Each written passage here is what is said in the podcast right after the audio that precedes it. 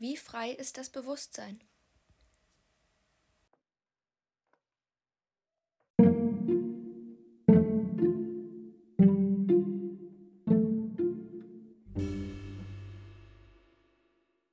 Guten Tag und herzlich willkommen zur 27. Ausgabe unseres Podcasts.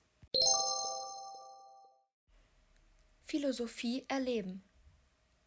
Heute geht es wie in den letzten Folgen um das menschliche Bewusstsein. Das aktuelle Thema bezieht sich allerdings auf Willensfreiheit. Beides sind Fachgebiete, die noch nicht vollständig erforscht sind. Unter den Philosophen und Hirnforschern gehen die Meinungen auseinander, ob dieses Stadium des Wissens jemals erreicht sein wird. Denn nichts ist schwieriger zu erforschen als das, was den Menschen ausmacht. Aber darauf kommen wir später noch einmal zurück. Beginnen wir zunächst einmal damit, uns beiden Themenfeldern einzeln anzunähern. Es ist schwierig, den Begriff des Bewusstseins zu beschränken.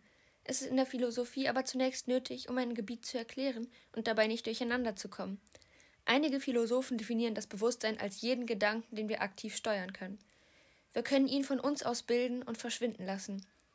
Es ist allerdings unklar, ob der Mensch überhaupt über eine derartige Macht verfügt. Wenn ich euch jetzt sage, denkt auf gar keinen Fall an Pinguine.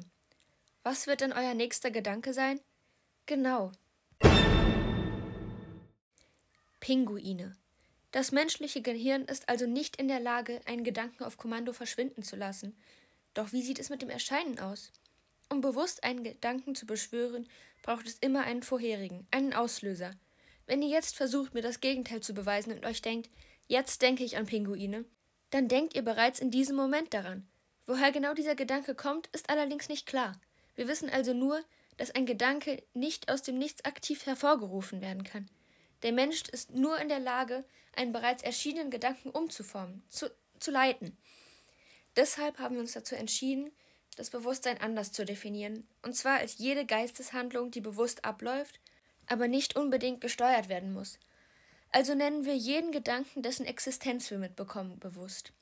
Unbewusst ist demnach nur das, was nicht an die Oberfläche gelangt und für uns ungreifbar bleibt. Und genau hier beginnen wir mit unserer ersten Frage in die Philosophie einzusteigen.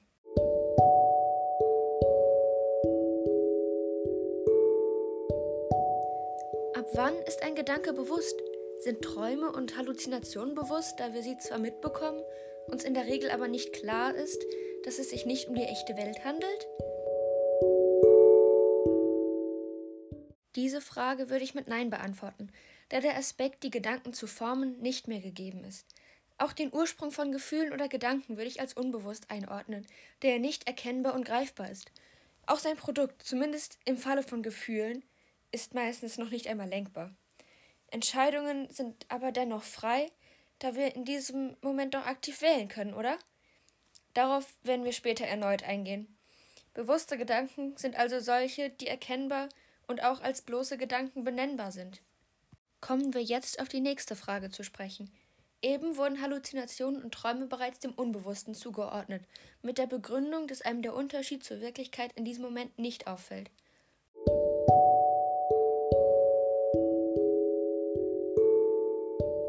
Was, wenn unsere Wirklichkeit und die Wahrnehmung dieser auch nicht echt ist und nur nie dieser Aufwachmoment kommt, in dem wir das bemerken? Ist das, was wir wahrnehmen, was wir sind, was uns umgibt, überhaupt echt?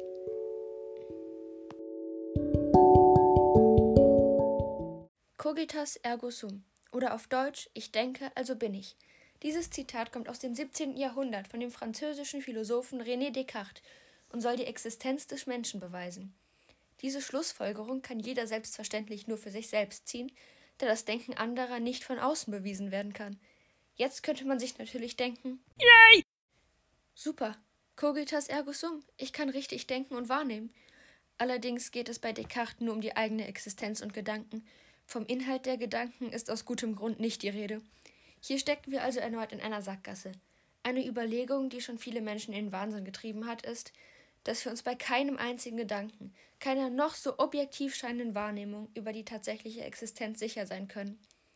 Was, wenn wir nur Schatten wahrnehmen von Figuren, die entweder verzerrt oder sogar überhaupt nicht sind?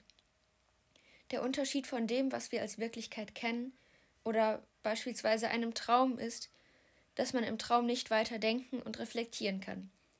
Die Gedanken, die man unbewusst hat, sind der Traum und weiter geht es nicht. Das Problem hierbei ist allerdings, dass man somit im Traum auch nicht darüber nachdenken kann, ob man gerade in der Lage ist zu denken, denn man ist es nicht. Da wir jetzt allerdings reflektieren können und uns über den Gedanken an getäuschte Wirklichkeiten ins Unglück stürzen, können wir uns auch sicher sein, dass wir in einer echten Welt existieren. Während Halluzinationen ist der Mensch laut dem aktuellen Stand der Hirnforschung allerdings sehr wohl in der Lage zu reflektieren, weshalb einige an Schizophrenie Leidende in der Lage sind, durch logische Schlussfolgerungen die Unechtheit des Gesehenen oder Gehörten zu erkennen. Dies funktioniert allerdings nur, wenn man die echte Welt und ihre Regeln kennt. Wenn uns also von Anfang an immer das Gleiche vorgegaukelt wurde, wären wir jetzt natürlich nicht in der Lage, dies zu erkennen, weil wir keinen Vergleichswert haben. Für dieses Problem wurde auch bisher noch kein Ausweg gefunden, weshalb wir das auch nicht weiter verfolgen werden. Beginnen wir mal lieber mit unserem Unterthema, dem freien Willen. Dafür habe ich mir heute einen sehr interessanten Philosophen rausgesucht, dessen Theorien wir mit dem bisher Gelernten verbinden werden. Dieser Philosoph aus dem 20. Jahrhundert, der ist ein bisschen aktueller als Descartes, kommt aus Colorado und hat das Buch, das jetzt zu unserem Thema passt, 2006 geschrieben. Er beschäftigt sich darin mit dem freien Willen als Illusion. Searle definiert die Entscheidung zwischen Alternativen als Manifestation der Willensfreiheit. Dazu müssen diese Alternativen allerdings echt und auch wählbar sein. Wenn man dies auf den Geist bezieht, ergibt sich zunächst natürlich kein Problem. Man kann doch denken, was man will, oder? Unser Philosoph hinterfragt aber weiter und will wissen, ob wir die Option, für die wir uns nicht entscheiden, nur für eine Alternative gehalten haben, dies aber eine Illusion war. Das hat bereits Descartes einige Nächte nicht schlafen lassen.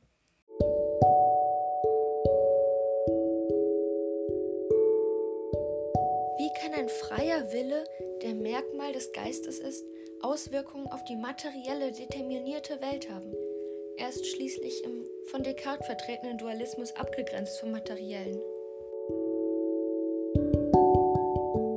Searle wiederum zeigt den Unterschied zwischen diesem Konflikt und dem Körper-Geist-Problem auf.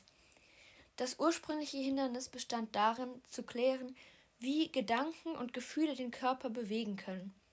Physischem ging immer etwas Physisches bevor.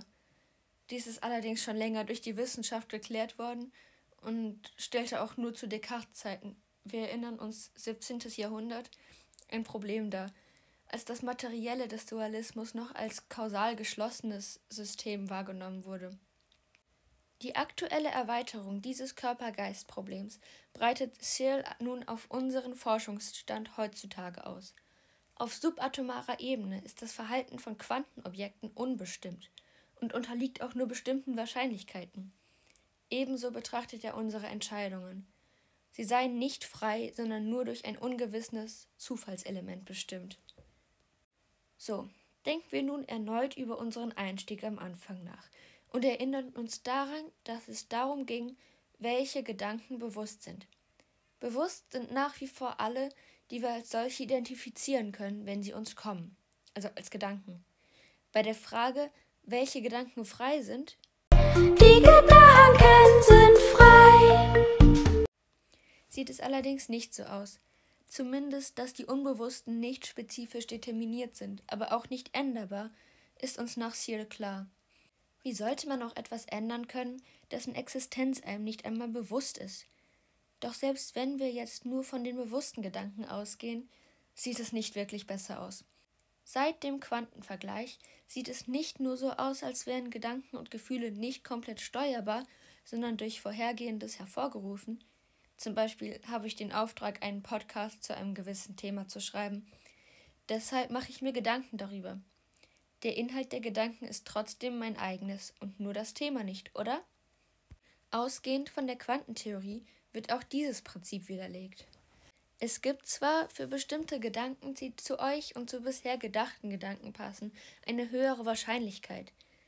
Im Endeffekt liegt die Entscheidung, wie ihr die Gedanken formt, also nicht wirklich bei euch. Trotzdem beeinflusst ihr den Ausgang des Zufallsexperiments insofern, dass ihr eine Option wahrscheinlicher macht. Es gibt also echte Alternativen, die eine Manifestation der Willensfreiheit sind, aber nicht wirklich die Möglichkeit, dazwischen zu entscheiden. Dennoch ist diese Entscheidung nicht determiniert.